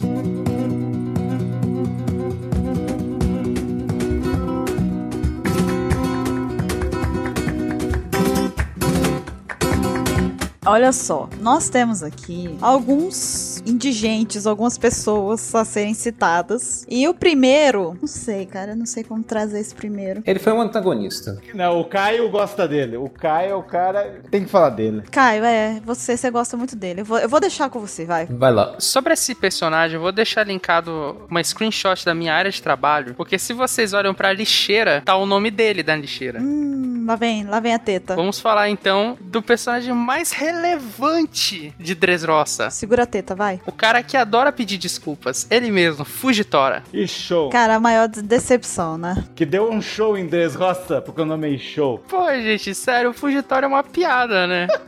O cara ainda terminou apaixonado no Luffy. Porque né, nos últimos mangás ele fala: Ai, como será o cabelo dele? Como serão os olhos O dele? rosto dele. Será que a expressão dele é uma expressão calma? Eu fiquei tipo, meu Deus! É, gente, é um cego sendo poético.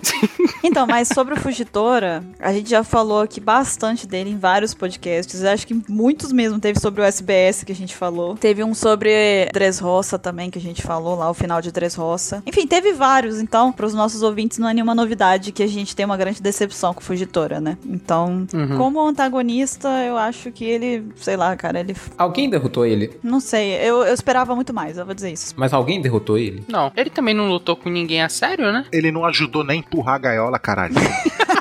Tá todo mundo se esforçando lá e tá ele, tipo, em pezinho, assim, tranquilo. Ele não literalmente foi lá perto do final? não, ele ficou lá pra ver a zoeira só. Não, ele foi lá ajudar, depois ele. Ah, cansei. Ele poderia ter usado a gravidade e empurrado a gaiola sozinho, tá ligado? Mas não, mas não. No momento que a gaiola meio que dá um, um stop, todo mundo cai no chão e o Fugitora é o único que fica em pé. Prova de que ele não tava empurrando de verdade. Ele tava só de boa ali. Aí você tá sendo maldoso. Não, o Fugitora tava de sacanagem ali. Tava só observando. Ele podia ter vencido o Pica. Eles tiveram que usar o King Punch pra liberar o- os destroços do Pika. Era só ele puxar a espada, gente. Ele não ajudou em nada. Ele podia ter sido tão mais efetivo nessa saga. Talvez um dia explique por que, que ele usa a espada. Ah, não, minha espada é. Posso usar só um pouquinho, senão ela vai quebrar. Recarrega. Ah. É, Tem que recarregar. Ele tava botando a tomada. a espada é tomada.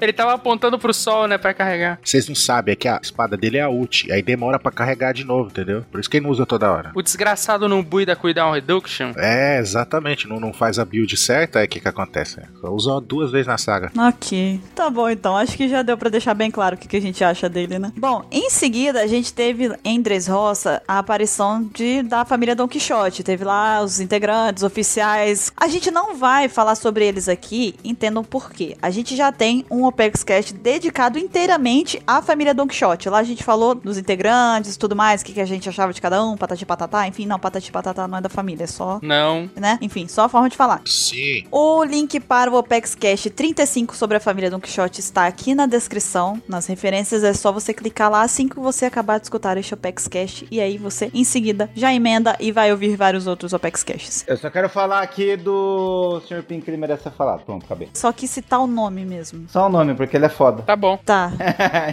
Então, cara, fala do próximo que a gente tem aqui na lista. O próximo vilão na nossa lista de Dressrosa é um cara que apareceu depois de mais de, no mínimo, 400 capítulos depois da gente ter achado que ele tinha morrido. O Bellamy Uiena. O cara apareceu entre os competidores do Coliseu, mais forte ainda, e no encontro dele com o Luffy, ele soltou algumas bombas falando que depois de toda a zombaria que ele fez, ele acabou indo pra Skype também, ele levou o sino dourado que o povo de Xandi queria dar pra ele, ele queria dar pro Luffy, e em algum tempo nesse processo inteiro, o resto do bando dele morreu inteiro. Mas, enfim, a experiência dele acabou dando a ele uma tremenda lição de humildade, mas ele acaba meio que voltando na rota do antagonismo quando ele tenta melhorar sua reputação com a família Don Quixote e eventualmente acaba se vendo literalmente forçado pelo do Flamengo, com a ajuda do poder dele, a lutar com o Luffy. E mesmo depois solto, ele ainda quis lutar e derrotar o Luffy pela questão do orgulho dele. Ele tinha que seguir o princípio dele, apesar de agora respeitar o Luffy. No fim das contas, acabou tendo a repetição daquela cena incrível em que o Luffy derrubou ele com um único soco. one hit kill. É, só que dessa vez ninguém tava comemorando. Tinha uma pessoa comemorando o do Flamengo.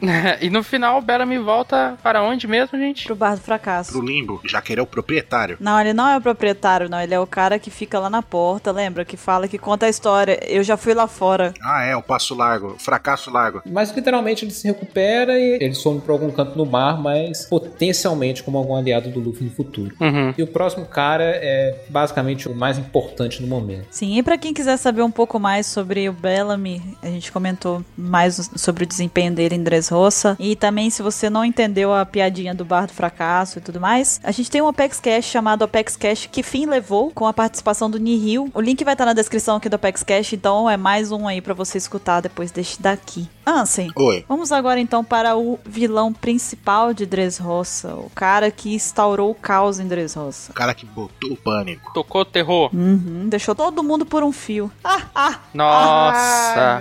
Peraí, peraí. Bati comigo mesmo, o que, que eu mereci agora? Ai, foi muito bom, cara. Muito bom. Nossa. Drogas não usem. Para de vender, então. Mas é, é lógico que estamos falando do Don Quixote do Flamengo, né? Nosso amigo ex-terubito, né? Agora ex-rei de. Ah, não, esse é spoiler, né? E Chiquibuca. Não. É spoiler também. Ah, que pena. Que agora tá preso? Quem... Não, o Jack salvou. Não, opa, é spoiler. Ah, desculpa. E. Não, mas, um cara, ele é o que a gente tinha comentado na, na parte 1, né? Que ele é um cara que desde aquela época, tá? Que a gente comentou na parte 1, tá sendo trabalhado pelo Oda, sendo construído como um vilão e mostrando a influência dele através do mundo inteiro, né? No leilão de escravo, aqui e colar, já falando de Smiley naquela época, tipo, há muito tempo ele já tá armando essa saga, né? A aparição do Flamengo. E quando apa- mostrou, ele supriu todas as expectativas, né? Ele se mostrou um vilão realmente digno, porque ele é muito, além de ser muito poderoso, muito bem trabalhado com a história, com o background, com tudo, né? A gente vê ali que ele deu um golpe de estado ali, né? Tirou o antigo rei, né? Porque o rei Riku dominou o reino, né? Jogando a culpa nas costas dele, né? E escravizando um monte de pessoa, transformando elas em boneco. Não ele necessariamente, né? Mas um de seus subordinados, né? E a gente viu, né? O sofrimento de toda uma nação por causa de um cara, por capricho de um cara, né? Que, não, eu quero dominar esse lugar aqui porque meus antepassados eram reis desse lugar, né? Tipo, por causa disso, entendeu? E porque ele quer botar o tônico geral, né? Não tinha bem uma pista de que tinha algum plano maior ainda? Sim, sim. Ele, ele só tava ali, ali em Dress Roça, ali, dominando aquele lugar pra, tipo, se preparar pra botar o plano dele em prática, né? O plano maior dele ali. Era só um save point, digamos assim. É o que a Monet falou lá, é ele quer ser o rei dos piratas. Sim. E ela até morreu por causa disso. E sendo rei dos piratas, ele tá automaticamente na mira do Luffy. Uhum, sim. Apesar de. O Luffy não chegou a saber que ele queria ser isso, não, né? Não. Eu só, o Luffy só queria chutar a bunda dele. Só. Que é o que ele basicamente quer fazer desde o começo do anime, chutar bundas. Uma coisa que eu achei interessante é que naquele ponto em One Piece, na primeira aparição dele, todo mundo já tinha uma leve ideia de como que funcionava os poderes de Akuma no Mi, como que podia ser diverso, como que podia aproveitar. Todo mundo viu a primeira aparição dele já quem aqui não chutou na hora que ele tinha comido o fruto da marionete, coisa assim. Eu pensei isso, mas cheguei mais a essa conclusão quando ele apareceu lá dando um cacete no bando do Bellamy lá. Que ele fez o, o Sark, é o Sarkis, né? Lutar Isso. contra ele. Nessa parte, principalmente, que eu falei: caraca, ele tem um poder de marionete, será? Será? Aí Isso descobriu recentemente que é de linhas, de fios. É, eu acho que todo mundo foi pra marionete no fim. É, depois ele tava partindo a perna de um gigante ao meio e voando em plano ar. Uhum. Aí depois que revelado que ele tem o poder dos fios, aí que desvelhou mesmo o que que podia fazer com fio. Boneco de fio, eh, remendar o corpo inteiro de dentro pra fora com fio. Fazer o, o- o golpe da Xuxa lá. Golpe da Xuxa. O golpe da Xuxa lá, o arco-íris de energia. Ah, para. Foi a tirinha que a gente fez, foi a tirinha que a gente fez. Você parou a minha pizza pra isso? Você ainda tá como é pizza infinita, isso? Eu tô comendo devagarzinho, degustar. Ignora, ignora, caras. Mas é, de, de muitas formas, o, o do Flamengo foi o vilão que o Oda mais fez um esforço pra estruturar e fazer. Não, fica vividamente claro que o Oda trabalhou o Doflamingo com uma atenção, um carinho muito especial. Porque o Doflamingo é um vilão muito completo. Ele é muito completo. E é muito genial. Pra mim é um dos melhores vilões de todos, assim, sabe? Ele entra na, na lista. Concordo, ele, o Barba Negra vai ter que superar bem essa barra. Como diria Sandy Júnior, Barba Negra vai ter que rebolar. Então, Desculpa, gente. Eu não sei por que, que eu faço isso. Também não sei. eu também não. Volta pra pizza. Vai comer tua pizza. Não, mas então, eu também acho que tipo, até agora é o mais trabalhado, né? Mais bem feito. Mas com certeza o Oda vai dar um destaque também grande pro Barba Negra. Afinal, né? O maior pirata que existiu, né? não- O Oda não vai deixar essa passar, né? Mas- Escrevam, do Flamengo vai ser o rei dos oceanos, o Luffy o rei dos piratas. Ele vai, ele vai ser o verdadeiro. O Barba Negra vai perder. Tá bom. Hein? Tá bom, tá bom, tá bom. Vai lá. che- Olha aqui, não te chamando ali. Dá- Chega ali rapidinho. O Baruque tá querendo falar com você, vai lá. Até fiquei mudo. Bom, a gente atingiu aqui o ponto que parou no anime até então, né? Estamos em Dressrosa no anime ainda. Pra você, ouvinte, que acompanha somente o anime e se importa de tomar spoiler, a gente vai se despedindo agora, então. Você desliga agora, porque senão vai tomar bastante spoiler. Porque daqui pra frente a gente vai falar apenas do mangá e das coisas que estão acontecendo lá, alguns vilões que já apareceram lá. Então, se você se importa de tomar spoiler e tá vendo o anime, a gente se vê semana que vem, no próximo Apex Cash. E se você não se importa de tomar spoiler e acompanha o mangá, vem com a gente. Vem que tem coisa boa. Então, vamos agora pra Zou, Mr. 27. O que foi? Fala daquele cara ali, ó.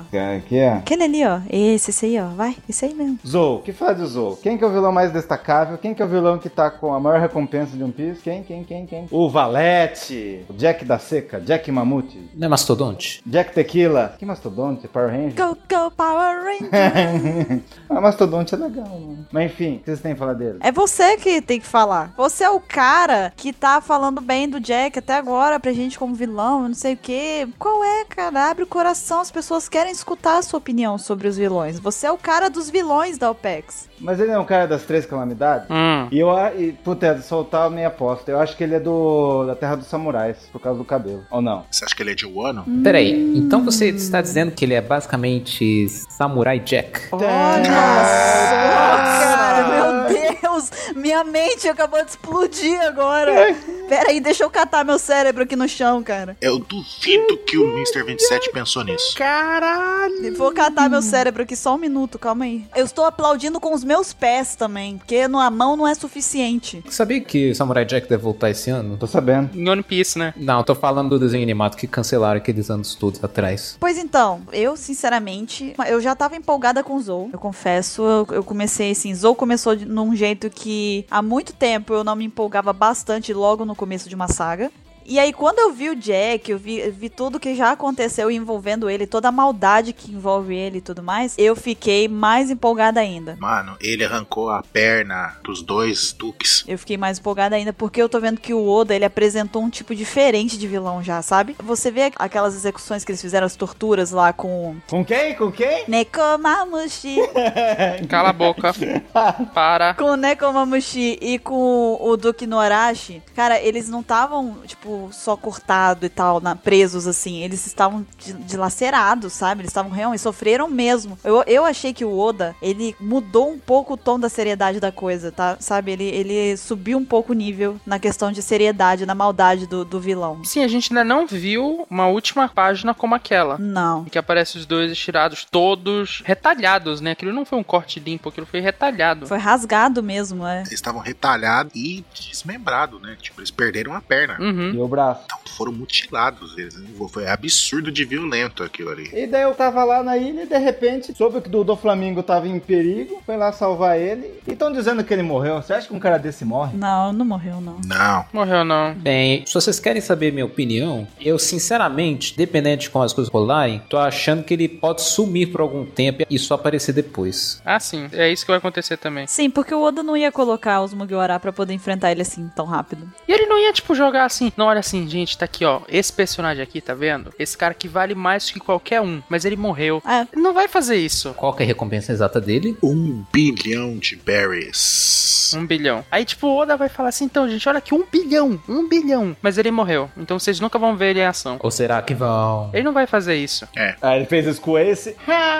Mas a gente chegou a ter algum gostinho do Ace, né? A gente chegou a ver alguma lutinha dele. Agora o, o Jack a gente não viu nada. Não, a gente não lutinha, não. A gente vê uma lutona. A gente só viu as coisas que ele fez antes dos Mugiwara chegar. Uhum, é. Eu não viu mais nada além disso. Não, com certeza o Oda não vai soltar um cara desse daí tão a esmo. Não, o Ruff já falou que ia chutar a bunda dele e do, do Kaido. Pois é. Quando ele fala isso, ele vai fazer isso. Sim, o próximo cara, o próximo cara é o Kaido. Kaido do 127. Pô, quer dizer, É, o Kaido das 100 bestas ou 127. A gente já tinha ouvido falar do Kaido desde a saga em Thriller Bark, com o Mori dizendo que ele foi a causa precisa do Mori ter se tornado o personagem que ele é hoje. Não, foi falado em Enes Lube. Lá no final, lá, o Under Seven, o Under Seven lá. Tá, O- chega o Garp lá, ele fala que é oceano, fala do Shanks, fala do. os quatro Yoko. Não, porque o nome da Big Mom só é mencionado depois que terminou a guerra, pelo Kid. Não, não, não. Não, foi falado lá, o Garp fala. Na verdade, quem fala é o Kobe, não é? O Garp é o Cobb. Ah, não, é o Garp, gente. É o Garp.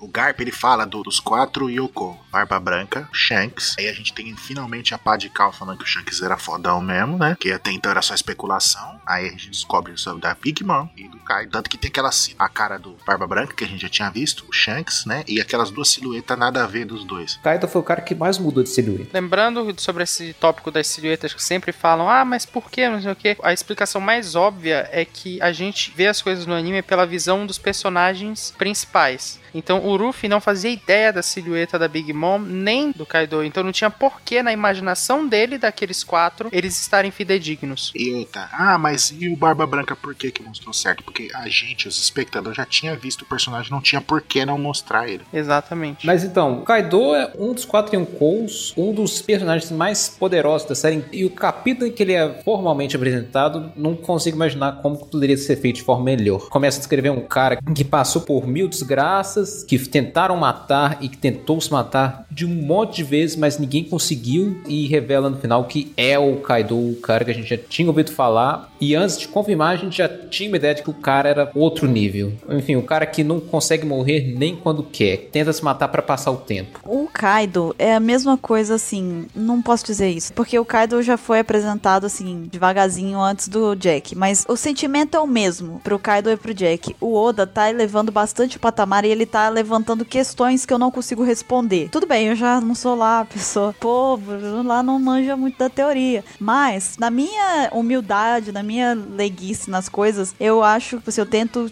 pensar no que, que pode acontecer. E com o Oda mostrando o Kaido e todas essas coisas que ele já mostrou dele tentar se matar, tentar já, já tentarem matar ele, ninguém conseguir. Eu fico pensando, eu tenho muitas perguntas e poucas respostas. Então, eu tô com uma expectativa muito grande envolvendo o Kaido e o Jack. Então, eu acho que eu nunca estive tão empolgada no momento, depois do do Flamingo, do que que aconteceu. Eu tô muito feliz porque o Oda deu essa injeção de adrenalina, sabe? Ele já ele acabou com um vilão genial que foi o do Flamingo e já trouxe em seguida o Kaido com o Jack, com ele lá mais pra frente mostrando a maldade dele, mostrando que parece que o negócio vai ser ainda melhor, sabe? O que eu tava querendo falar aqui é que, tipo, o Oda ele vem fazendo essa escala de poder dos personagens assim, nessa ele já mostrou que é outro nível. Talvez um do- dos chegando quase no topo já, porque começa com os piratas fraquinhos, né, que é sem Akuma no Mi, depois os piratas com Akuma no Mi, aí depois apres- fomos apresentados as logias, vimos o nível dos Chichibukais, que é um nível absurdo de poderoso, tanto o Moria quanto o Crocodile, o do Flamingo, o Mihawk, a gente viu a Bo Hancock, tipo, eles são piratas fora do comum, assim, de poderosos, e agora a gente tá chegando no nível dos Yoko. Os caras ali já é outro nível, ainda mais forte ainda, entendeu? É, acho que um detalhe que eu ia mencionar antes, só que eu achei melhor a gente apresentar o Kaido direito, que parece que o Kaido tem todo um tema de cartas de baralho, do qual não é uma coisa superior ao do Flamengo, é uma coisa do qual o bando do Flamengo faz parte, porque Kaido, e se tirar o O, fica Kaido, Kado, Card, carta. Um dos subordinados diretos dele se chama Jack, ou Valete. São jogos de cartas. Isso, os dois subordinados diretos do Jackson têm o nome de dois jogos de cartas que aqui no Brasil não são muito famosos, ou são famosos, mas a gente não sabe qual que é o nome em português. Ah, eu lembro que é um buraco. Uhum. O Jack sendo um dos três, é meio óbvio que os outros dois vão representar a rainha e o rei. Mas pode ser Blackjack também, né? É possível, é bem possível também. E o do Flamengo fazendo parte, o do Flamengo era o Joker, o Coringa e com os quatro subordinados dele representando cada naipe de carta. Ou seja, eu fico na expectativa pra saber qual pirata representa o jo- jogo do Mico. Ou o truco. Ah, chegou o truco. Do Mico, aquele samurai lá, Joana. Macaquinho. Pedi desculpa pro caras que o, o nome do Kaido é uma hora que fala a primeira vez. Eu vi o episódio, é 314 que mostra os quatro Yoko, mas não fala o nome. Mas então, e ele é considerado a maior criatura do mundo. Criatura mais forte do mundo. Criatura mais forte. O Barba Branca é o homem mais forte, ele é a criatura mais forte. E aí, ele tem Akuma no Mi ou não? Não faço ideia. Quem, quem sabe? Eu acho que não. Porque ele não morre, ele não consegue morrer. Ah, e detalhe, né? Muita gente não lembra disso. Ele tem esse negócio de não conseguir morrer e não consegue se matar. Mas não quer dizer que ele é invencível. Tanto que ele foi derrotado algumas vezes que cita isso. E uma dessas vezes, com certeza, foi pro Shanks. Durante a Guerra dos Melhores, que, esse, que o Shanks fala, não, ele derrotou o Kaido e foi pra lá e parou a guerra. Então ele não é invencível. Tem alguma coisa aí que a gente não sabe, né, ainda. É, você pode bater nele até ele ficar inconsciente, mas ele não vai morrer. Então vamos seguir, Mr. Kai, qual é o próximo que a gente tem aqui? O próximo que a gente tem é o Capone, esse personagem que foi claramente inspirado em Al Capone. E o Capone aparece aí mais recentemente nesse mangás que a gente teve bem próximos aqui, que ele aparece meio que informando o Sanji de que o Sanji tem um certo compromisso, né? Que ele vai se casar Finsbolg Sandy. Exatamente, ele revela também o nome do Sanji. E o Capone, será que ele vai ser o vilão dessa saga no fim? Capone ou a Big Mom? Não, a Big Mom acho que não. Acho que o Capone sim. Ah, então o próximo é o Capone. Sim. Supernova não vai ser vilão de saga. O que eu vou dizer é o seguinte, que ele sendo vilão de saga, ou do que for o que é, um cara que comeu um fruto que faz dele um homem castelo, tem um potencial tremendo pra ter uma luta interessante. É, eu tenho Akuma no Mi de Random. Eu carrego Randoms comigo. Cara, ele pode carregar muita coisa junto com ele. Vai da criatividade dele. Comida, né? Pode até acontecer uma luta de tá fora e de repente a luta acaba se movimentando e entrando pra dentro dele. Ele pode carregar a Big Mom dentro dele. Nossa. É verdade. E ele é outro que se mostrou também ser bem impiedoso, né? Não, ele é o total Game of Thrones. Não, ele é um total mafioso mesmo. Ele tem estratégia de exército e tá fazendo casamentos forçados. É mó Game of Thrones, né? Ou como mafioso. E é Vitor o nome do subordinado dele. Vitor Corleone. Deve ser o imediato dele. Será que em algum momento ele vai chegar em alguém e vai falar assim: Eu vou te fazer uma proposta irrecusável? Que ele fez pro Sanji. Olha só. Eu já falo de uma vez. Se houver algum momento nas coisas que ele falar que eu puder colocar essa fala sem ficar nada a ver, eu vou colocar. Coloque na tradução. Principalmente se aparece uma cabeça de cavalo decepada. Aí tu coloca sem dúvida. Espero não abusar, não, mas, mas eu espero ter alguma chance de me divertir traduzindo ele. Mas enfim, e diretamente ligado a ele, nós temos um último vilão a mencionar. Sim, sim, assim. Quem é o último vilão que a gente separou pra essa semana? Big Mom, a mãe zona. Mamma mia. a Mama, como é chamado pelos subordinados dela. Como o Mr. 27 gosta de chamar, a Big Moon, né? A grande lua. A grande lua. É a Diana. Então, é, é uma personagem ainda envolta em mistérios, né? Ela é que come comilona também, né? Mais um personagem comilão. Fala a sua teoria agora. Ah, que eu acho que a Big Mom verdadeira é a, a menina de três horas lá. É a Purim. A Purim, né? Não, o nome completo da Big Mom é Charlotte Lilling. Eu sei, mas tem É a Charlotte Purim. A Charlotte Purim, a gente não sabe nada a respeito dela. A zoinha. Ah, tem três olhos. É, pode ser ela. Na minha opinião, a Big Mom é a zoinha. Daqui a pouco sai o mangá e não é ela, então vai se tomar o perna. Vai ser engraçado. Mas é, gente, o fato mais relevante que a gente tem que falar sobre a Big Mom é que ela é apavorante. Parece um dos, dos monstros do Ataque dos Titãs com um vestido. Nossa, você deixou ela tão bosta agora, na minha opinião.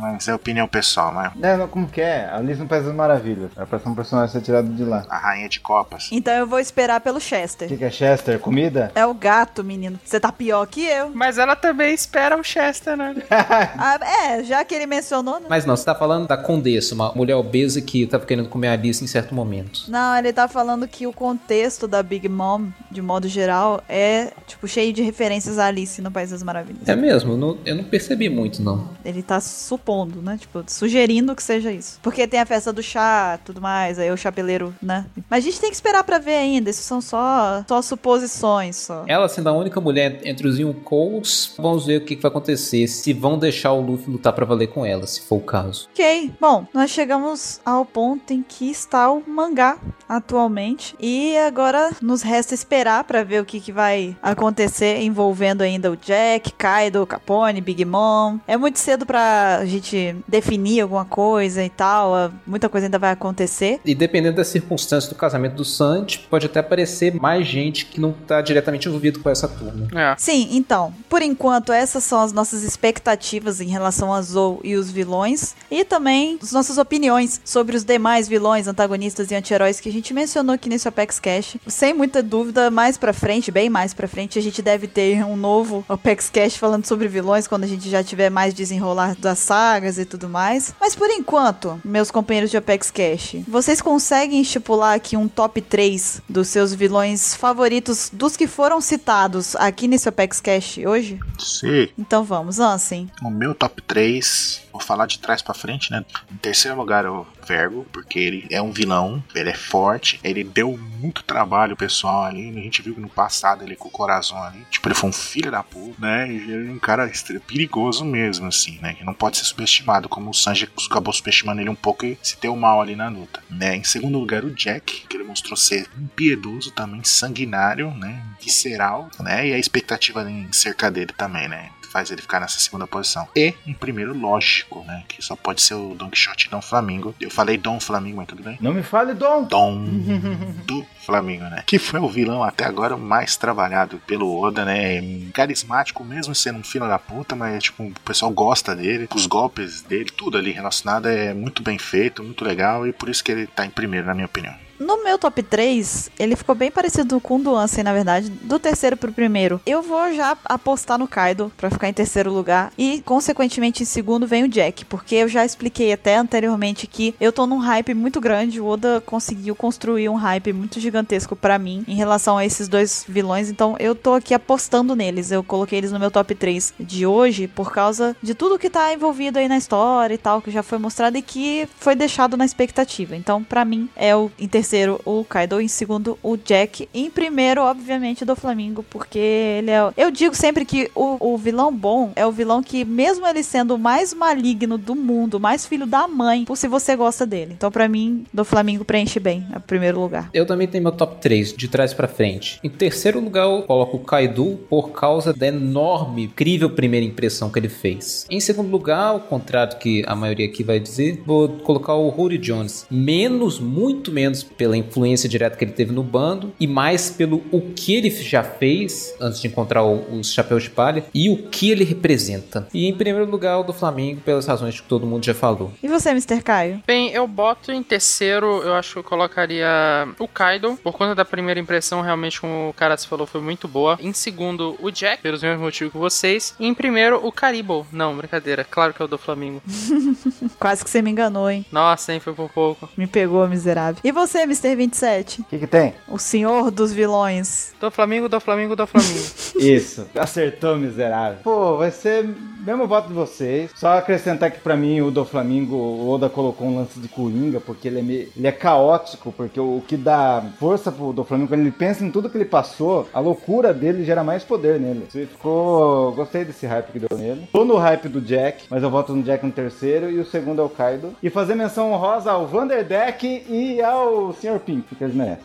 Só isso. Ok, agora é a vez de vocês, ouvintes do Apex Cash, de falarem pra gente qual é o vilão que vocês mais gostam dos que a gente citou aqui, qual é o top 3 de vocês, qual que a gente deixou de citar aqui por algum motivo e vocês acham que deveria ter sido mencionado. Participem, mandem pra gente os e-mails, comentem e a gente se vê no próximo Apex Cash na semana que vem. Até lá, tchau, tchau. Falou! Tchau! Falou, pessoal. A gente vai terminar com risada maligna, todo mundo. Chorololó!